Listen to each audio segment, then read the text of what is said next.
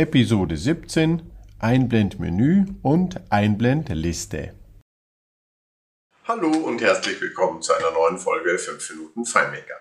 Heute geht es um zwei Darstellungsformen von Wertelisten auf Feldern. Es geht insbesondere um solche, die zum Beispiel bei längeren Wertelisten wie Länderlisten zum Einsatz kommen. Ich konzentriere mich also in dieser kurzen Folge auf die Einblendliste zum einen und das Einblendmenü zum anderen.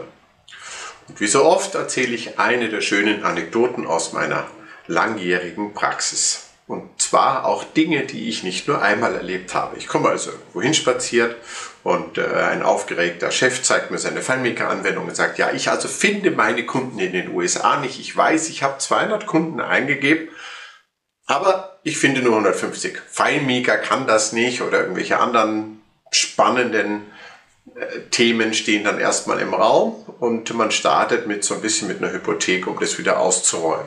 Was mache ich denn in so einem Fall?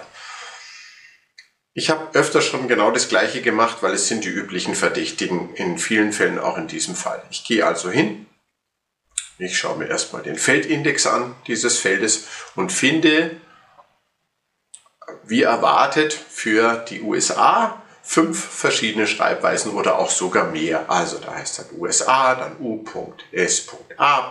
dann Nordamerika, Vereinigte Staaten, der nächste wieder Vereinigte Staaten von Amerika und so weiter und so fort.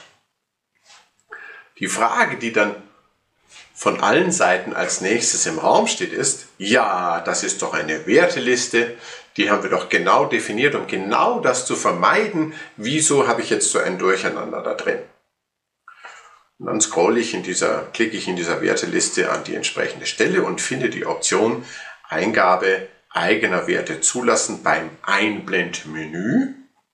Und bei der Einblendliste ist das standardmäßig, da man da direkt ins Feld reinschreiben kann, sowieso möglich, eigene Werte einzugeben, die von der vorgegebenen Werteliste abweichen, es sei denn, ich habe das über die Feldwertüberprüfung äh, anders geregelt, aber das ist heute nicht mein Thema. Ich kann also bei der Einblendliste grundsätzlich einfach ins Feld klicken und kann eigene Werte reinschreiben. Bei der, beim Einblendmenü geht das nicht, aber ich kann diese Option in dem Dialogfeld für die Wertelisten, äh, im Inspektor das aktivieren, sodass ich eigene Werte abweichend von der Werteliste eintragen kann. Nun habe ich noch eine weitere schöne Möglichkeit, die sogar die Werteliste selber ändern kann. Ich kann bei der Einblendliste wie auch beim Einblendmenü die Option Bearbeitung der Werteliste zulassen aktivieren.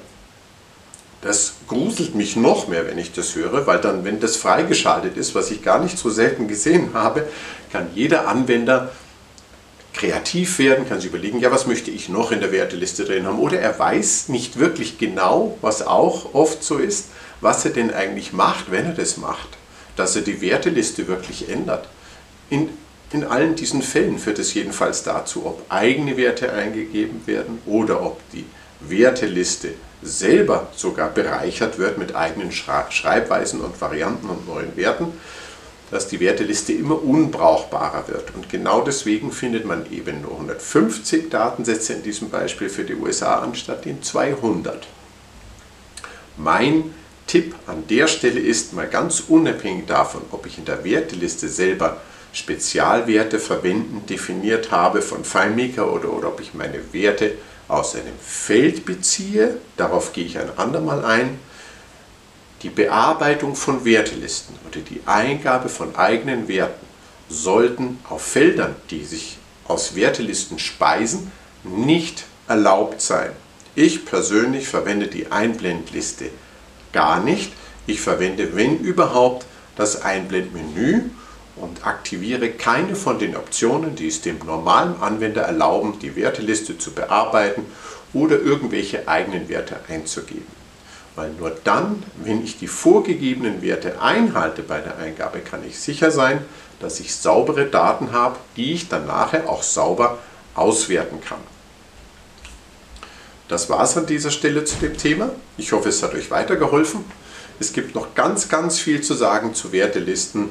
zu den Darstellungsformen, zur Einblendliste, zum, Einblend, zum Einblendmenü. Das aber an einer anderen Stelle und einer anderen Folge. Ich hoffe, ihr habt viel Spaß mit FileMaker oder jetzt langsam fange ich an, sag, sagen, äh, mit Claris FileMaker oder mit Claris oder wie auch immer. Und ich hoffe, ihr seid beim nächsten Mal wieder dabei. Tschüss.